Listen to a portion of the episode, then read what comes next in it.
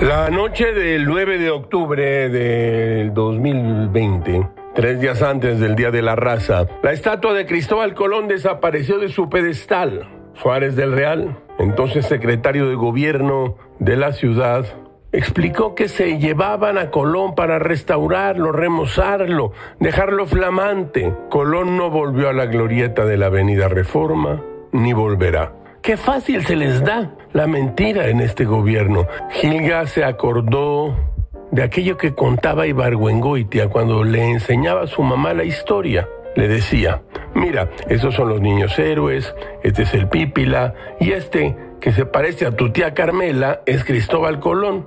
Pues de que la tía Carmela se va a Polanco. Gámez estaba convencido de que cambiar un estatua del Paseo de la Reforma requería de mil permisos de Lina y de Limba, de la opinión de expertos y seguramente de un debate de la memoria de la ciudad. Nada, dejan pelón el pedestal y traen a una mujer olmeca, símbolo de la resistencia indígena y femenina.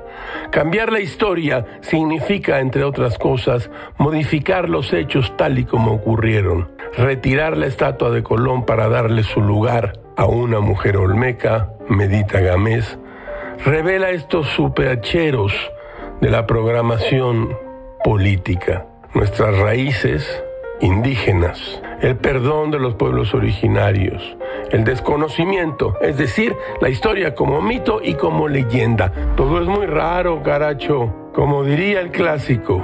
¿Y la historia para qué?